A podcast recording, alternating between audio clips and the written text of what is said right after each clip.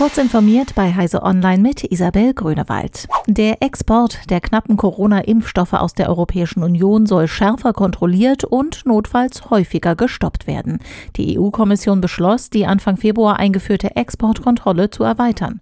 Neue Kriterien sollen es beim EU-Exportmechanismus künftig erlauben, Impfstoffe zurückzuhalten, wenn Verhältnismäßigkeit und Gegenseitigkeit nicht gewahrt sind.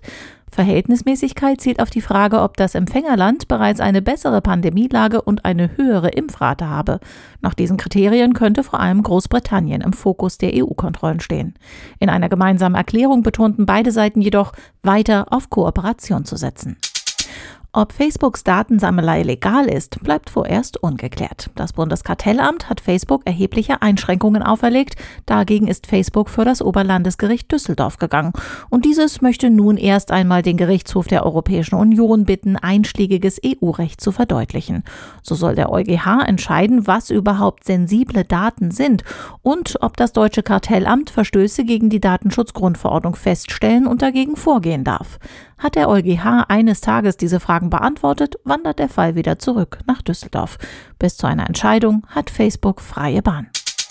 Unternehmen dürfen von ihren Kunden für Online-Bezahlungen per PayPal oder Sofortüberweisung eine Extragebühr verlangen.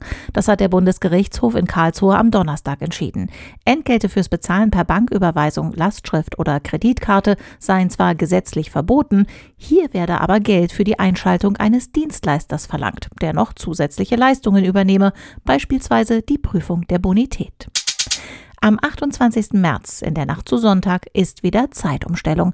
Das Drehen an der Uhr halten 72 Prozent der Menschen in Deutschland für überflüssig, ergab eine Forsa-Umfrage. Allerdings glaubt die Mehrheit der Befragten nicht, dass die von der EU geplante Abschaffung der Zeitumstellung bald umgesetzt wird. 63 Prozent haben das Projekt auf absehbare Zeit abgeschrieben. Ein Sprecher der EU-Kommission machte ebenfalls wenig Hoffnung. Die Uhr hat sich nicht vorwärts bewegt, um die Zeit zu ändern, sagte er. Diese und weitere aktuelle Nachrichten finden Sie ausführlich auf heise.de.